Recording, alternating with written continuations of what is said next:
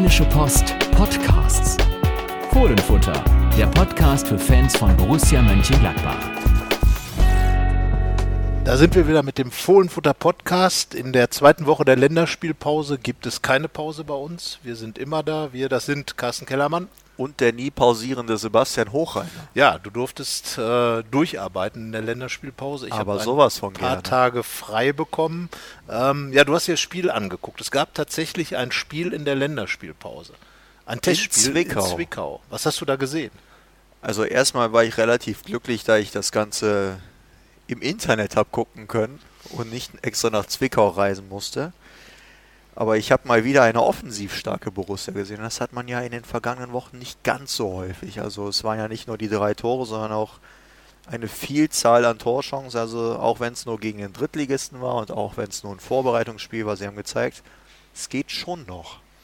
Das ist doch dann mal eine gute Botschaft, die man ganz aus dem Osten mitgebracht hat. Und äh, ja, was man noch mitgebracht hat, war die Erkenntnis, dass es eine Doppelacht gab, die wir irgendwie vorher schon, ja, würde ich es mal sagen, monatelang, vielleicht nicht, aber doch relativ lange, lange drauf. Ja? darauf gewartet haben, gefordert haben, kann man sogar sagen. Äh, Lars Stindl durfte neben Jonas Hofmann spielen, musste, sollte, konnte, weil alle anderen gerade unterwegs waren. Äh, wie hat dir das gefallen, das Experiment? Jonas Hofmann hat ein Tor geschossen, also ihm scheint es gut getan zu haben. Jonas Hofmann hat zwar kein Tor geschossen, Hat er nicht? Nee, Irgendwo ich Patrick. Herrmann hat eins Patrick gemacht und Herrmann. zweimal der Herr Player. Ähm, aber das hat sich, äh, ich fand, das hat gut harmoniert. Also Lars Stindl so als, als eine Art Spielmacher, der halt viel den Ball hat, viel den Ball verteilt und Hofmann, der so um ihn rum herum wetzt. Also vorne anläuft, nach hinten die Wege macht. Also derjenige, der die großen Meter mit den Füßen macht und Lars Stindl der, der die großen Meter mit dem Ball macht, beziehungsweise den Ball die Meter machen lässt. Also ich fand, das hat gut gepasst und ähm, also mich würde jetzt wirklich überraschen, wenn es jetzt nicht zu dieser Umstellung käme. Es ist an der Zeit, das äh, haben wir schon länger gesagt. Äh, wir haben gleich, und da werden wir noch drüber reden, sogar einen prominenten äh, Mitstreiter in dieser These, würde ich mal sagen. Leichte Veränderungen können zu großen Veränderungen Ja. führen auf dem Spielfeld.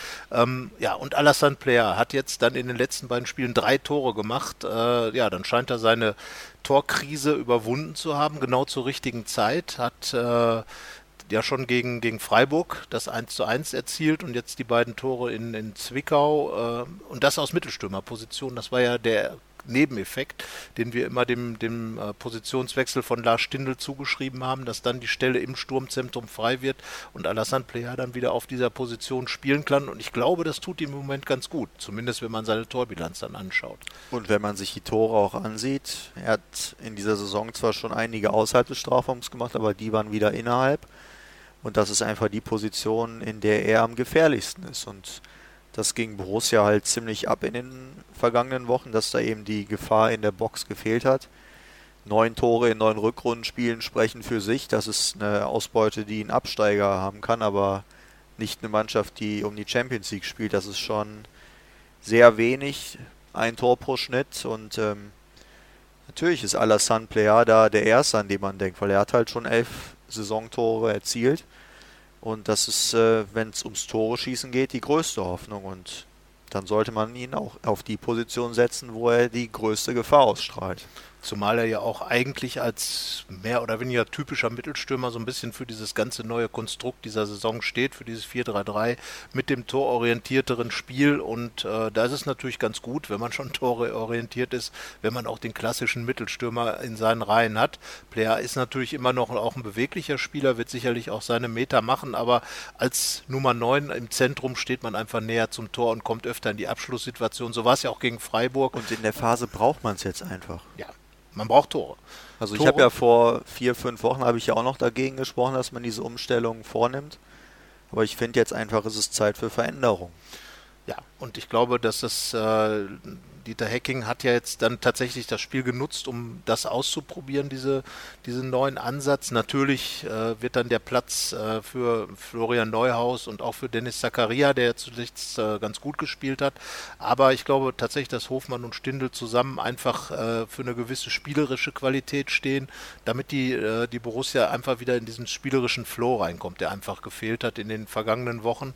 Man hat sich sehr, sehr schwer getan, Chancen zu entwickeln und äh, hat dann aus den wenigen Chancen auch, du hast ja schon gesagt, zu wenig Tore gemacht, um einfach mehr als diese fünf Punkte zu holen. Es ist noch nichts Katastrophales passiert. Borussia ist immer noch Vierter, aber jetzt geht es wirklich darum, äh, diesen Platz zu verteidigen und äh, einfach zu sagen, wir wollen Platz vier, wir wollen in die Champions League oder wir wollen auf jeden Fall äh, international spielen. Ich glaube, darüber müssen wir sowieso nicht diskutieren. Es geht jetzt eigentlich darum, Champions League oder Europa League.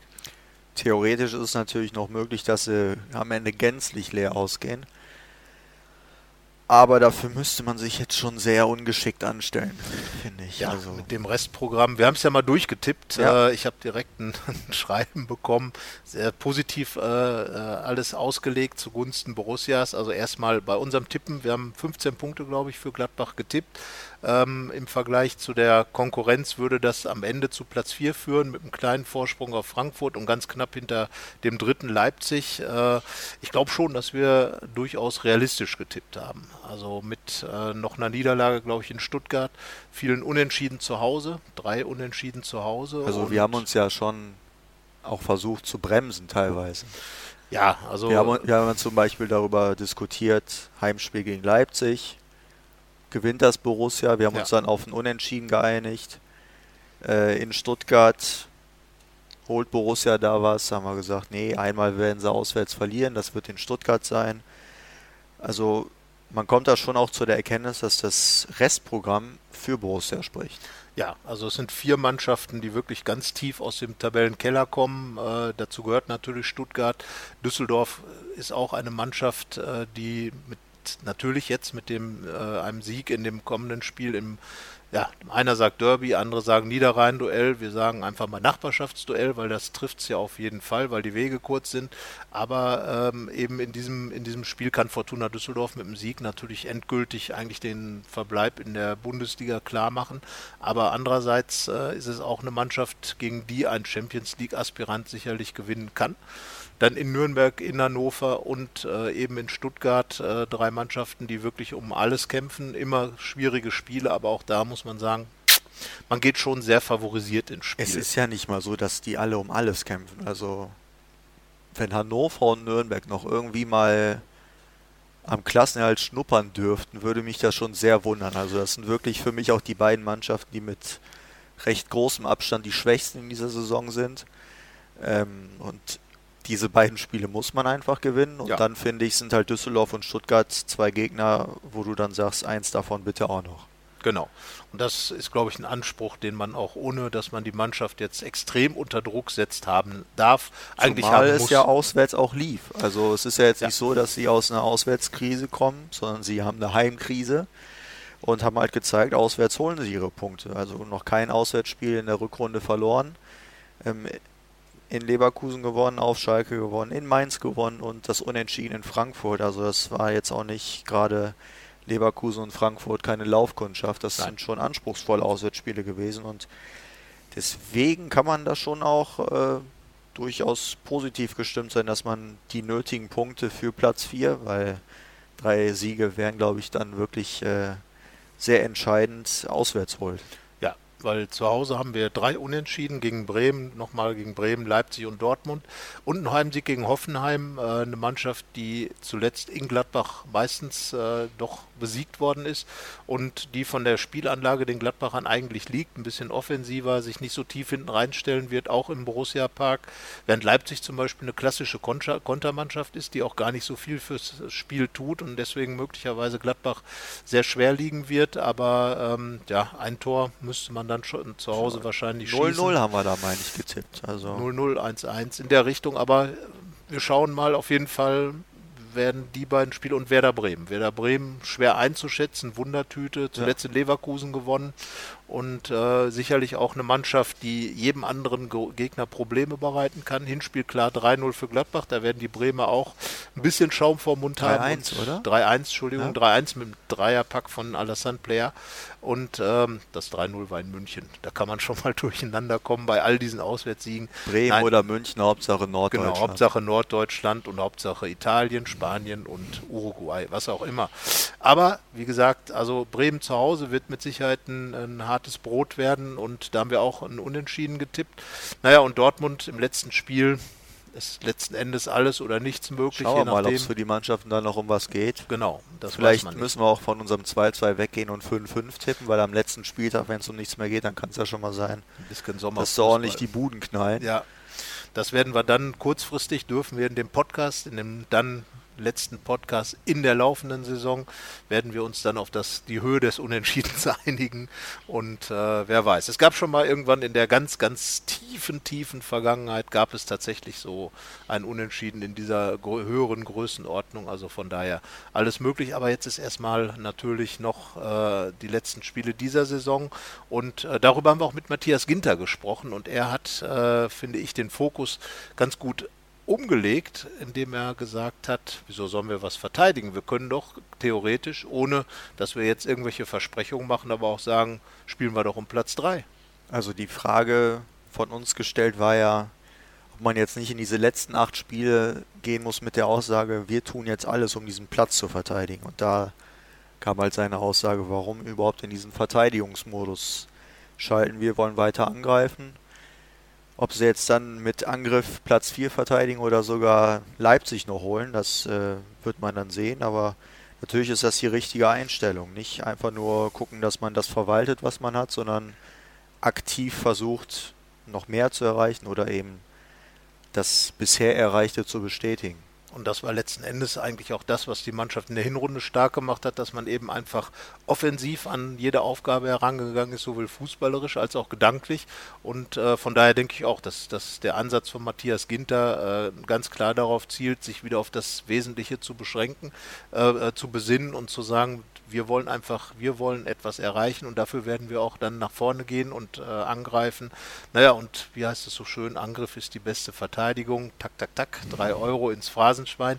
Aber ähm, da sind wir mal ganz, ganz bei Matthias Ginter. Äh, das gesamte Interview wird man dann in, in der Rheinischen Post und bei RP Online äh, am Samstag finden. Ähm, wie immer, Ginter ist ja einer, der recht viel zu sagen hat und äh, auch eigentlich eine klare Position bezieht. Ja, auch was halt Veränderungen angeht. Wo, wie wir gerade über Lars Stindl sprechen, so gibt es mehrere Sachen, auch mal über einen Systemwechsel nachzudenken etc. Er sagt da, er ist jemand, der immer für Veränderungen offen ist ähm, sagt auch, man soll nie so in seinem eigenen Saft schwimmen oder drin stehen bleiben, sondern gucken, was ist gerade das Beste in der Situation, auch wenn man natürlich nicht alles über den Haufen werfen soll, aber er ist da schon jemand, der offen ist und äh, wer weiß, was wir dann da in Düsseldorf sehen. Also Veränderungen müssen ja her nach der Phase. Ob das jetzt nur leistungstechnisch ist oder auch taktisch, das werden wir sehen. Ähm, aber was mich halt auch zuversichtlich stimmt, ist halt diese Länderspielpause, die man jetzt hat. Ich glaube, zum einen kam sie im richtigen Moment, weil die schlechte Phase jetzt so ein Stück weit zurückliegt. Und zum anderen hat man in dieser Länderspielpause halt ordentlich Erfolgserlebnisse gesammelt. Nicht nur das Testspiel, sondern auch die Nationalspieler. Es gab keine einzige Niederlage in 13 Spielen mit Gladbacher Beteiligung. Das ist schon mal eine gute Quote. Und äh, klar, Matthias Ginter kommt natürlich mit äh, Mega-Erfolgserlebnis, würde ich es schon nennen. 3-2 in den Niederlanden, im, im, in, der, äh, in Amsterdam, in, in der Johann Cruyff Arena gewonnen. Das ist natürlich ein Prestigesieg. Ähm, ja, kann man ja gleich sagen, dann kann man so einen Prestigesieg ja gleich mitnehmen nach Düsseldorf. Da geht es auch ein bisschen ums rheinische Prestige. Da geht es um die Hoheit auf der Köhe, natürlich. Genau, und äh, da wird es äh, dann ähnlich sein. Also äh, vor allen Dingen die Art und Weise, wie, wie so ein Spiel dann ja hin und her gewogt hat. Äh, 2-0 für Deutschland, 2-2, dann der 3-2-Siegtreffer durch den Ex-Borussen Nico Schulz, äh, kurioserweise mit der Nummer 14 in der Johann Cruyff Arena. Cruyff hat immer die 14 getragen. Das, äh, da blutet sicherlich dem einen oder anderen Niederländer das Herz. Ich habe äh, lustigerweise, ich war ein paar Tage in Antwerpen und haben dann irgendwo zufällig gar nicht das Spiel eigentlich geguckt, aber in der Stadt am Fernseher vorbeigekommen. Da stand ein einsamer niederländischer Fußballfan und guckte gerade und just in dem Moment schoss der Reus den Ball zum Schulz, Reus auch ein Ex-Borusse, der Schulz den Ball ins Tor, 3-2 für Deutschland, der Niederländer sagte dann Glückwunsch und trollte sich hinfort. Und ja, Ex-Borusse auf Ex-Borusse. Ähm, und dann kommt ja immer wieder diese Diskussion auf, musste man den Nico Schulz abgeben? Das ist ja äh, bei den Gladbach-Fans tatsächlich so. Also wenn irgendwann. Ich glaube, das ist überall so. Wahrscheinlich. Also. Ein, irgendein Ex-Spieler irgendetwas Gutes macht, dann war er der größte Wie konnte Fehler. man Wie den konnte nur gehen den lassen? lassen? Mann, Mann, ja, du hast es ja dann auch äh, schon gesagt. Ähm, letzten Endes ist äh, Nico Schulz mit dem Nico Schulz, der in Gladbach war, kaum zu vergleichen, weil zum einen hatte er das Problem mit, seinem, mit seiner schweren äh, Knieverletzung, zum anderen hat er eine völlig andere Position gespielt, die eigentlich gar nicht so sein Ding war. Und das, das ist, glaube ich, so der Hauptfaktor in Hoffenheim, äh, wo er ja aufgeblüht ist zum Nationalspieler, wo er wirklich klasse Spiele macht, Tore schießt, äh, auf der Seite da richtig Dampf macht. Da spielt er halt einen vorgezogenen äh, Verteidiger im, im Drei, mit einer Dreierkette.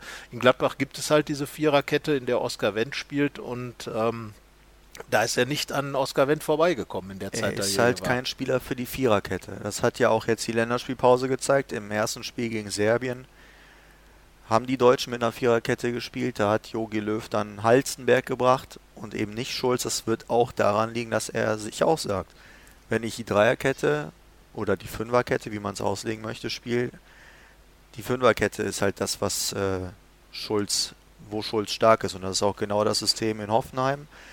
Und deswegen, das hat in Mönchengladbach halt nicht funktioniert. Das muss man so hinnehmen. Ähm, das gibt's einfach. Ja, ich glaube, das hat schon immer gegeben und es wird es auch immer geben. Und deswegen darf auch keiner sagen, den hätten wir halten müssen. Also ja, nee, wer nee. weiß, was passiert wäre. Natürlich, Oskar Wendt ist immer einer, an dem sich ein bisschen die Geister scheiden. Ich bin nach wie vor, muss ich sagen, äh, finde ich es gut, wie er das macht auf der Seite, dass er natürlich defensiv jetzt nicht gerade irgendwie die Bank von England ist, ist auch klar, aber er versucht immer wieder nach vorne zu gehen. Und die Tatsache, wenn man auch in dem Alter immer noch die Fitness hat, jedes Spiel zu machen, da muss man einfach auch mal Respekt zollen, dass, äh, dass ein Spieler da offenbar auch viel richtig gemacht hat, was, was so das, die Rahmenbedingungen seiner Profilaufbahn angehen, was wahrscheinlich Ernährung angeht, was generell das, die Einstellung zum Profi-Dasein angeht.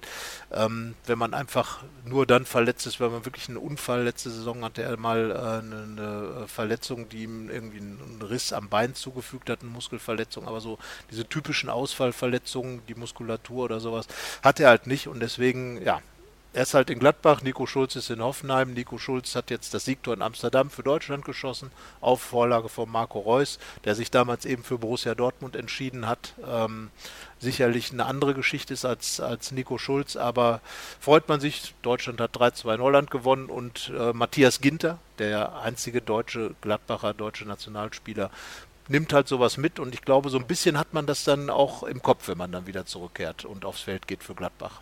Selbstverständlich. Also, wie gesagt, 13 Spiele mit Gladbacher Beteiligung, keine Niederlage. Ich glaube, es waren neun Siege. Also, es, da haben sie alle Selbstvertrauen getankt, bis auf äh, Michael Lang mit der Schweizer Nationalmannschaft und Moritz Nikolas, der ja ohnehin nicht im Spielkader stehen wird bei Borussia.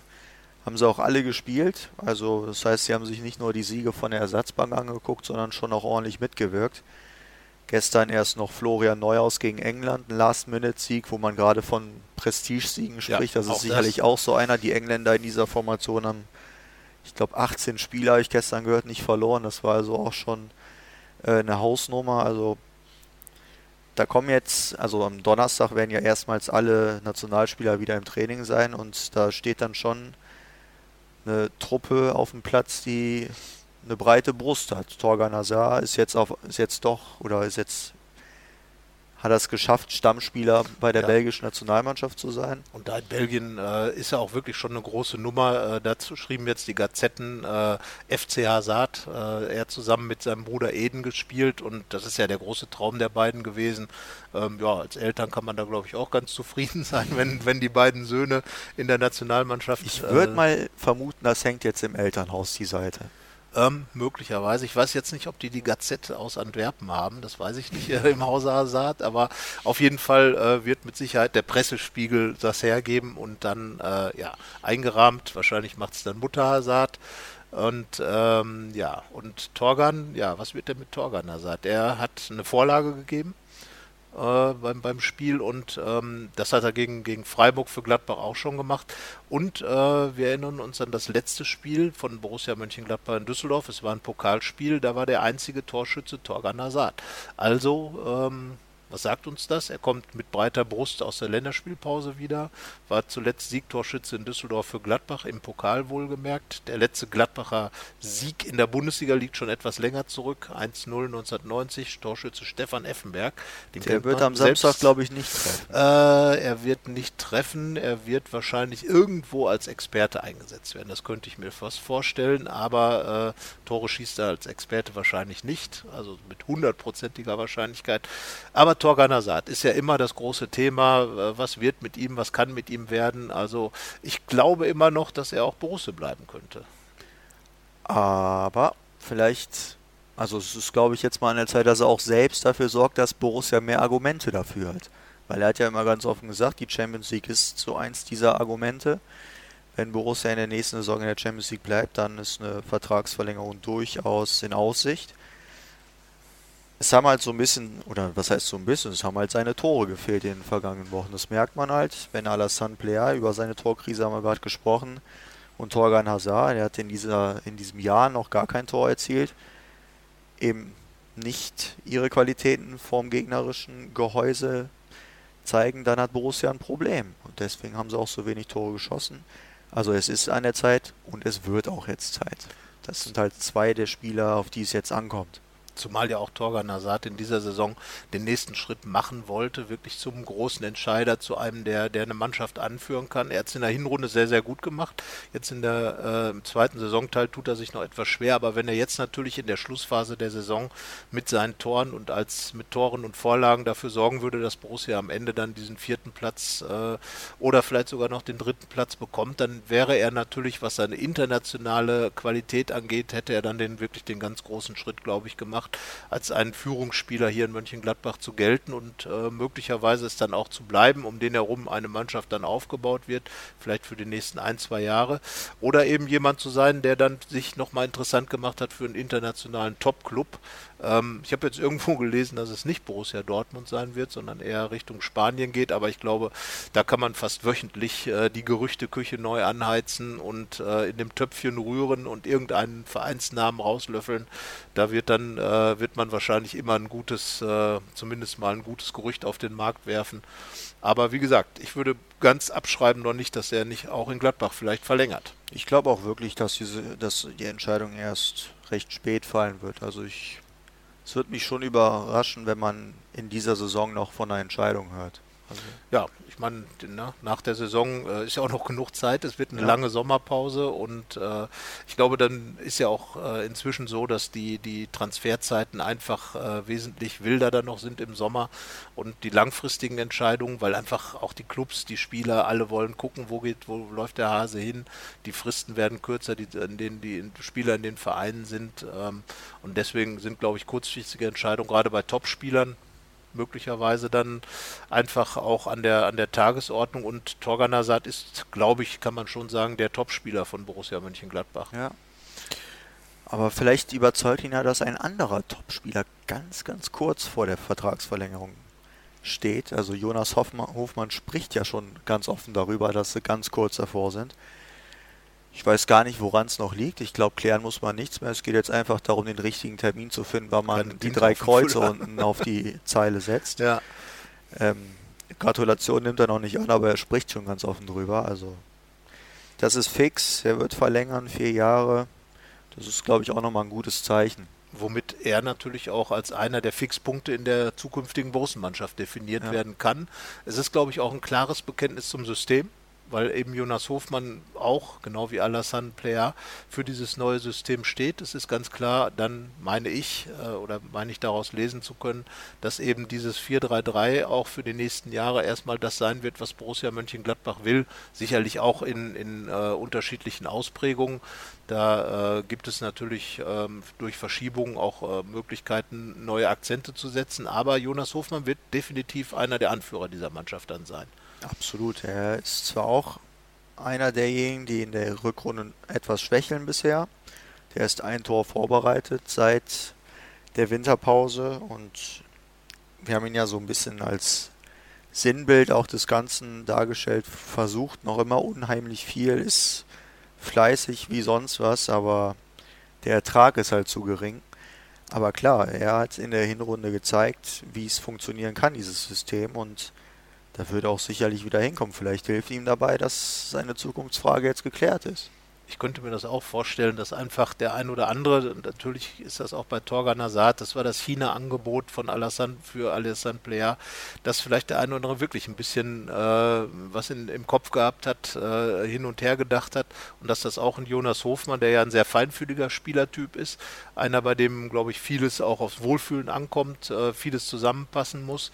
Ähm, dann hat er eine kleine Verletzung gehabt, da kam halt auch ein bisschen was zusammen, was ihn so aus dem Rhythmus gebracht hat, den er, den er in der Hinrunde gehabt hat. Und dann hat vielleicht gerade jetzt auch die Länderspielpause ganz gut getan. Wenn jetzt Lars Stindl an seiner Seite ist, ein erfahrener Spieler auch, nimmt ihm vielleicht auch ein bisschen die Verantwortung, die er die ganze Zeit immer getragen hat, für die jungen Leute an seiner Seite mit äh, Neuhaus und mit äh, Zakaria. Und möglicherweise kommt dann jetzt in Düsseldorf mit eben dieser neuen Konstellation, von der wir jetzt, glaube ich, einfach mal ausgehen. Sagen jetzt mal, die 8 wird jetzt so gemacht.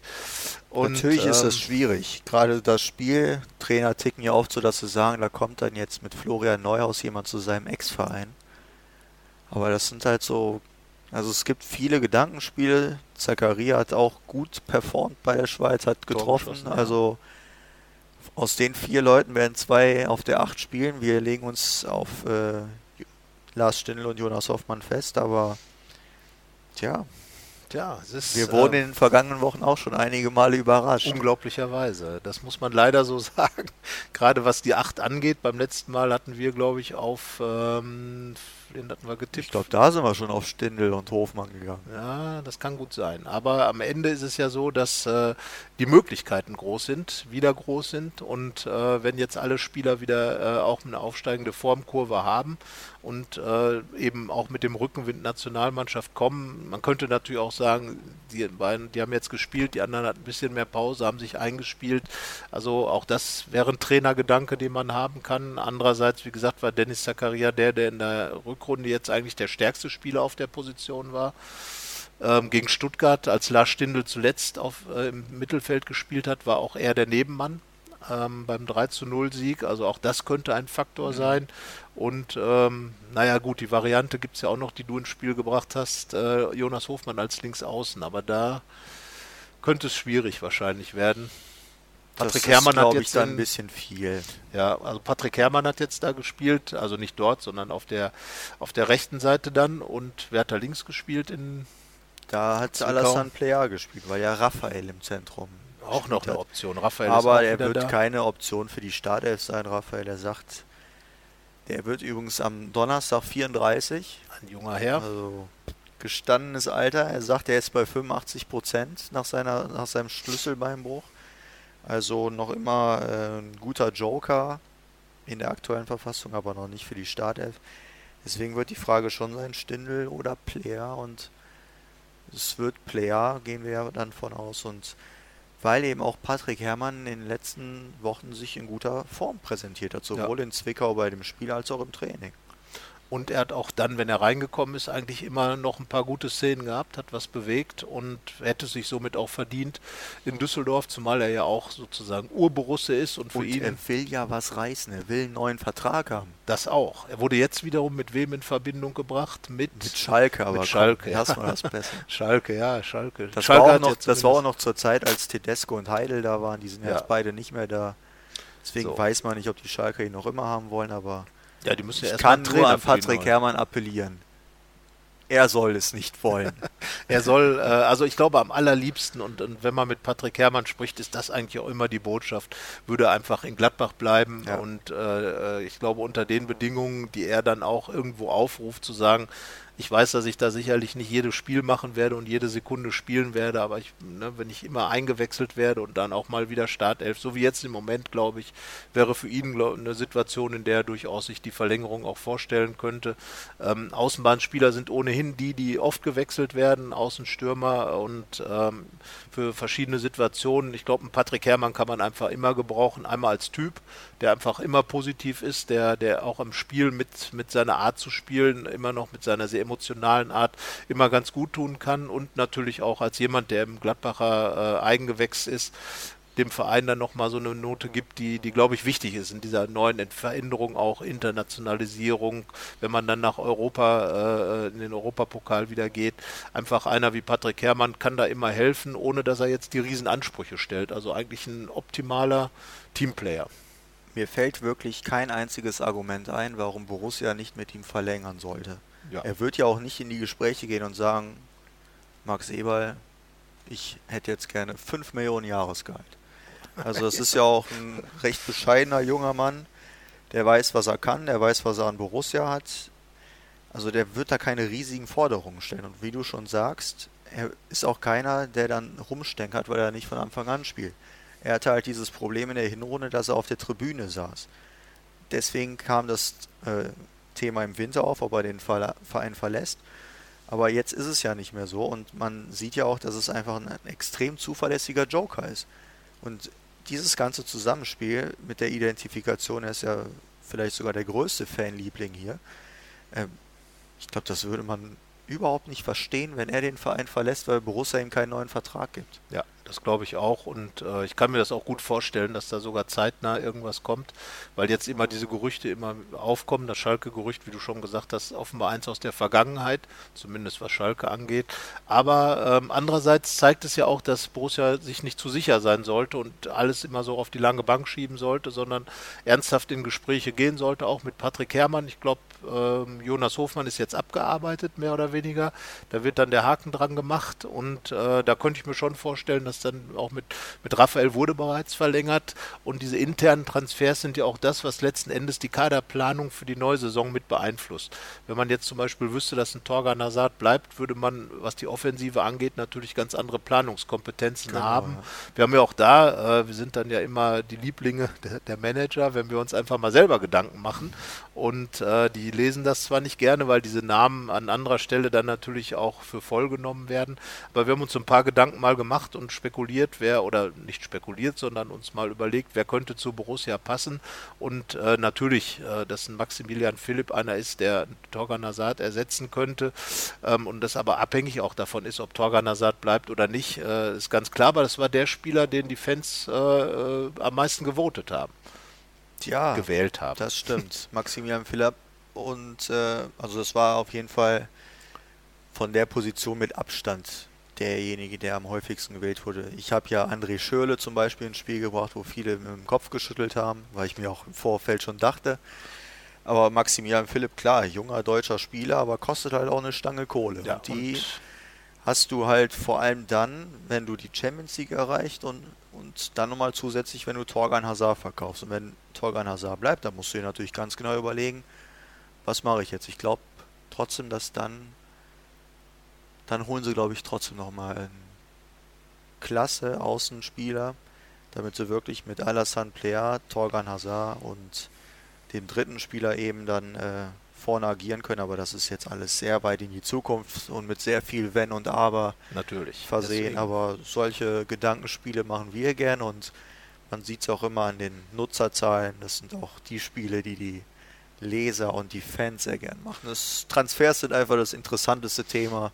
Na klar, weil man ja auch so ein bisschen Manager spielen darf und äh, wir haben ja noch äh, Luca Waldschmidt, äh, da wurde da ja auch äh, an anderer Stelle spekuliert, äh, ein Spieler, der sehr flexibel einsetzbar ist, also wäre ein typischer polyvalenter Gladbach-Spieler, kann links, kann rechts, kann Mitte, ähm, hat jetzt sieben Tore geschossen für Freiburg äh, ist natürlich auch anderen aufgefallen, nicht nur uns beiden, sondern auch äh, anderen Clubs noch. Und äh, ja, es sind auf jeden Fall immer äh, ein paar interessante Gedankenspiele dabei. Aber ich glaube, Max Eberl wird erstmal diese internen Transfers machen zusammen mit Dieter Hecking, weil man weiß natürlich auch, was man hat. Man weiß, dass ein Torgan Hazard sich in jeder Saison weiterentwickelt hat, dass er jetzt schon den nächsten Schritt macht. Und äh, was dann noch in der nächsten Saison äh, weiterkommen kann, ist natürlich auch spannend. Also von daher wäre wäre das natürlich auch so ein Ding, wo man sagt, den halten. Aber ich glaube auch, ähm, ein Dritter für den Angriff, ähm, wie auch immer er dann geartet ist, wäre schon sinnvoll, weil man halt jetzt gesehen hat, wenn zwei äh, einfach mal so eine kleine Krise haben, dann wird schon eng. Und er weiß ja auch noch nicht, für welchen Wettbewerb er einkauft. Also die Transfers werden ja anders aussehen wenn sie die Champions League erreichen, als wenn sie nur in die Euroleague oder gar keinen europäischen Wettbewerb erreichen. Und so lang muss man sich dann auch manchmal gedulden. Das Max Eberl gesteht ja selbst ein, dass Geduld nicht seine allergrößte äh, Tugend ist, äh, weswegen er auch ganz oft schon im März äh, Transfers getätigt oder bekannt ge geworden sind. Auch Top-Transfers, damals Max Kruse zum Beispiel. Aber ich glaube, die Zeiten haben sich geändert und Max Eberl hat auch, äh, was das angeht, seine Einstellung geändert. Auch im vergangenen Sommer hat es ja gedauert, bis Alassane Player dann aufgetaucht Jetzt geht's ist. halt auch um wesentlich mehr Geld als damals. Genau, ne? das. Und äh, ich glaube, die Spieler sind auch einfach nicht mehr bereit, sich so früh festzulegen. Genau.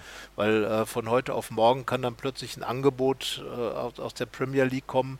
Und das ist, glaube ich, immer noch ein bisschen so der, der Taktgeber, was so Transfers angeht, die Premier League.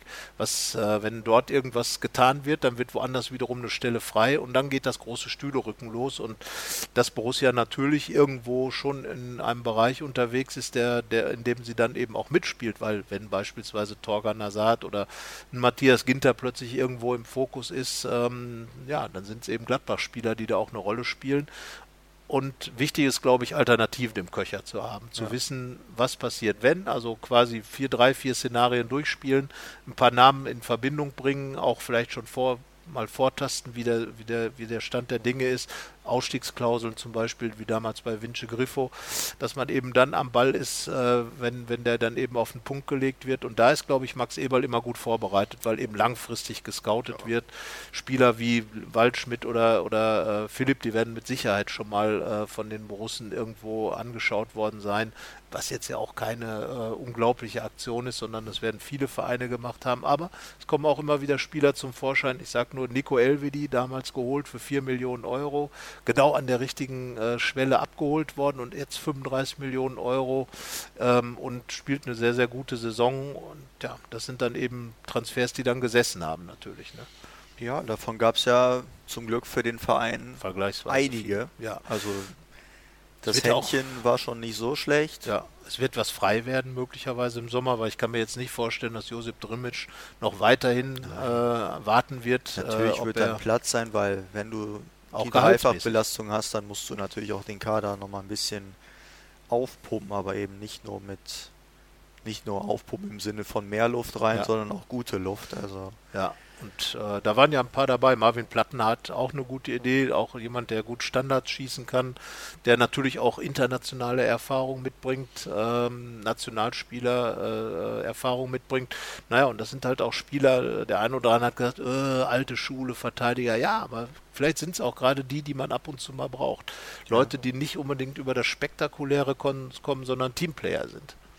Also das habe ich sowieso nicht verstanden, warum man sowas sagt. Also Marvin Planert ist einfach ein guter Linksverteidiger und nichts alte Schule oder sonst was. Er hat einen starken linken Fuß, spielt sehr offensiv und äh, ist eben auch nicht wie Nico Scholz jemand, der diese Dreier-Fünfer-Kette braucht, sondern halt einen guten in der Viererkette abgibt und deswegen halte ich das durchaus für sinnvoll. Sinnvoll und vielleicht sogar wahrscheinlich, wenn Borussia was erreicht und das Geld dafür hat, weil der teuerste wird er dann auch nicht sein in dem, in dem Kontext, zumal ja auch ein Linksfuß. Äh, ich hatte noch Jonathan Schmid äh, als, sagen wir mal, günstigere Variante. Auch einer, der offensiv was bewirken kann, der auch äh, ein Standardschütze ist. Und das ist ja das, finde ich, in dem Borussia wirklich nochmal das Segment, wo man nachlegen kann. Ja. Dass man einfach einen verlässlich guten Standardschützen hat, der, der die vorhandenen kopfballstarken Spieler, Elvedi, Ginter, ähm, äh, auch Zakaria äh, von der Größe her, der kann sicherlich an seinem Kopfballspiel, also da würde das Pendel vielleicht helfen, noch ein bisschen arbeiten.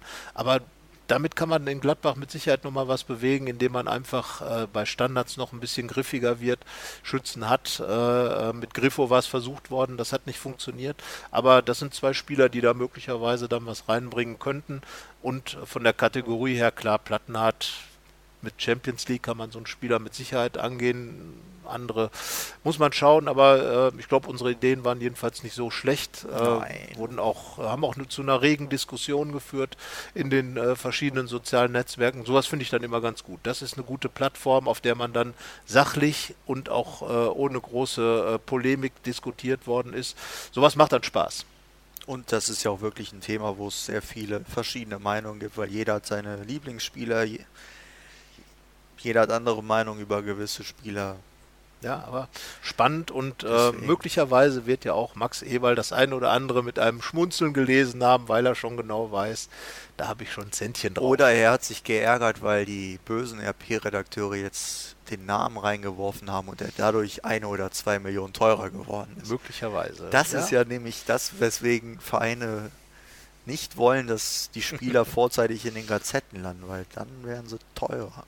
Ja. Aber wir haben es ja extra auch ganz klar so dargestellt, das ist jetzt nicht so, weil die Fragen kamen ja auch in den sozialen Medien, dass Nicht-Spieler, von denen wir wissen, dass Borussia an denen dran ist, das war, also wir wissen zum Beispiel, dass äh, Babu beobachten, aber das waren unsere Scouting-Ergebnisse, was wir finden für Spieler zu Borussia passen.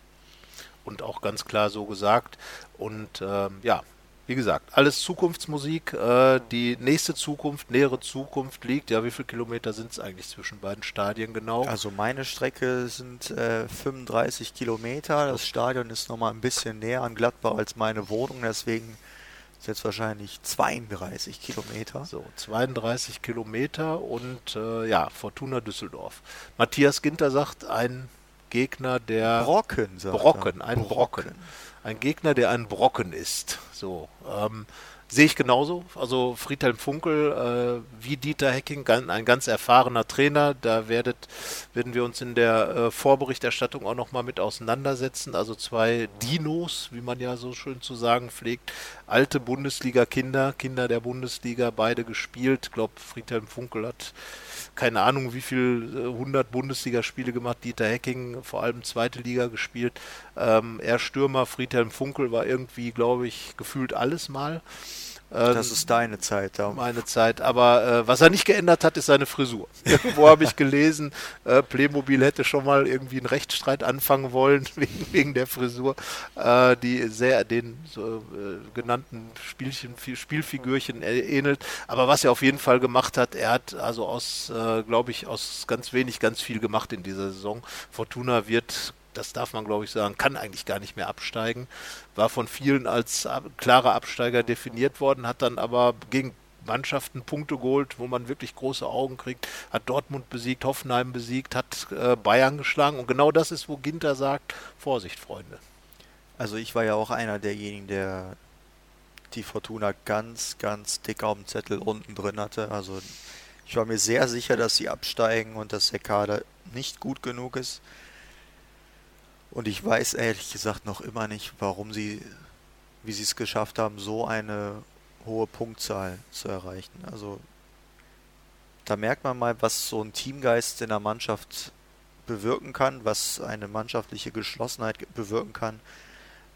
Und dass es tatsächlich nicht so ist, dass die besten Einzelspieler ein Spiel entscheiden, sondern die beste Mannschaft. Und da ist äh, Fortuna wirklich ein Vorbild und hat das schon oft bewiesen, dass das so ist, auch wenn sie mit äh, Luke Bacchio, der ja glücklicherweise für Borussia nicht dabei sein wird, ähm, mit dem haben sie schon da einen echt guten Einzelkönner. Ähm, aber das, die größte Stärke von Fortuna ist einfach diese mannschaftliche Geschlossenheit. Wobei ich trotzdem denke, dass äh, Borussia da der Favorit ist. Fortuna auch die letzten beiden Spiele recht deutlich verloren. Auswärtsstärke von Borussia haben wir drüber gesprochen. Also wir haben Sieg getippt und dabei würde ich auch bleiben. Ja. ja. Ich glaube auch. Also erstens sage ich mal, wenn man wirklich als Borussia Mönchengladbach die Ambition hat, äh, international zu spielen und äh, das wird, das kann niemand von Borussia Mönchengladbach anders formulieren, weil man ist jetzt äh, Vierter, es sind noch acht Spiele und äh, wenn man dann sagt, ah, Nee, das geht nicht. Also man will international spielen, da muss man einfach vielleicht beim Gegner wie Düsseldorf ganz einfach auch äh, seiner Favoritenrolle gerecht werden.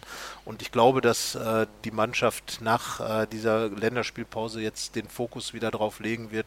Und wenn dann die Gladbacher wirklich in voller äh, mentaler Stärke und auch spielerisch vielleicht noch diesen Prozentpunkt dazulegen, vielleicht mit kleinen äh, äh, positionellen Verschiebungen nochmal neue Akzente setzen, sollten sie eigentlich in der Lage sein, bei Fortuna Düsseldorf zu gewinnen. Vor allen Dingen natürlich, weil man auch weiß, wo die Gefahrenstellen liegen, dass eben Fortuna über den Kampf jeden Gegner irgendwo knacken kann. Nochmal, Dortmund hat dort verloren, nochmal Hoffenheim hat dort verloren, hätte allerdings aufgrund der Chancen, glaube ich, dort auch gewinnen müssen, eigentlich in Düsseldorf. Und ähm, ja, also eigentlich ist Gladbach Favorit und ähm, sollte mit, ja, mit welcher Aufstellung wird man es angehen? Ich glaube, das sind wir den Leuten noch schuldig. Traditionell würde ich sagen, äh, Sippel steht im Tor. Nein, Sommer steht im Tor. Immer noch. Gut. Sommer, wenn sich da nichts geändert hat, ich weiß es äh, jetzt nicht genau. Auf jeden Fall früher, weil ich hatte in Düsseldorf gewohnt. Ja, ich glaube, das hat viele andere Gladbacher auch in Düsseldorf und der Umgebung wohnen. Man sagt ja immer, äh, so ein Spieltag am Wochenende, da soll ja die Mannschaft gewinnen, weil dann geht man auf die Arbeit und will ja dann damit prahlen können. Und äh, bei denen wird es ja dann auch so sein, dass sie vor die Haustür gehen wollen und dann eben nicht dann die lange bekommen. Nase gezeigt bekommen, ihr habt hier verloren. Oder, ne? ja, ja. So, deswegen, das wird auch eine Prestigesache. Jan Sommer wird einer derjenigen sein, der da halt vor die Tür gehen Fabian will. Johnson spielt. Ja, Fabian Johnson spielt. Matthias Ginter, auch einer aus der aus der Garde, die in der Ecke Clique. wohnen. Ja. Nico Daneben Elvedi. Nico Elvedi. Hm, ich glaube, ich, das weiß ich jetzt nicht genau. Und äh, Oskar Wendt wohnt Und in Oskar Wendt, also ja. Also daher, ne? Das wird die altbewährte Viererkette sein. Natürlich Lang oder, oder Johnson?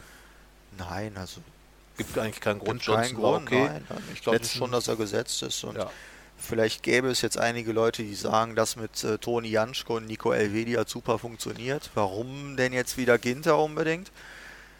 Weil er ist halt der Abwehrchef und er ist auch äh, von der Qualität her, äh, muss er in der Startelf stehen, Nationalspieler, nicht umsonst. Auch wenn es in den vergangenen Spielen mit ihm Gegentore gab, aber das war auch eine gesamtmannschaftliche Leistung. Er ist einfach sehr wichtig für diese Truppe und auch wegen ihm steht Borussia auf Platz 4. Deswegen wird er wieder mit Nico Elvedi verteidigen. Ja, zumal es ja auch Dieter Hecking ganz klar gesagt hat, Toni Janschke, Verteidiger 1b. Äh, Toni Janschke nimmt diese Rolle auch an und ich glaube, da würde es jetzt auch gar keine äh, großen Aufschrei geben, weder in der Kabine bei ja. Janschke noch bei irgendwem anders, wenn, wenn Matthias Ginter wieder drin ist. Ja, davor denke ich Tobias Strobel, denke wir ich auch. Nicht groß drüber diskutieren. Ja, und dann sind wir bei unserem Lieblingsthema bei der Doppelacht, wobei wir uns das ja haben wir ja jetzt festgelegt haben. Also Hofmann Da können wir jetzt nicht nochmal umschwenken. Nein, da bleiben wir auch dabei. Äh, schade für Dennis Zakaria, äh, der zuletzt wirklich aufstrebend gespielt hat. Äh, eigentlich den schönsten oder besten, die beste Aktion des gesamten Freiburg-Spiels mit initiiert hat, das Tor zum 1 zu 1. Sein Pass äh, da, der Steilpass äh, auf Torgan Hazard, das war schon richtig klasse. Aber ähm, aufgrund äh, der äh, Sache, dass man eben vielleicht einen neuen Akzent reinbringen will als Dieter Hecking, sagen wir Hofmann Stindel, um einfach Spielkultur wieder ein bisschen zu fördern, um Stindel dann auch vorne rauszuziehen und Alassane Player wieder in die Mitte zu ziehen.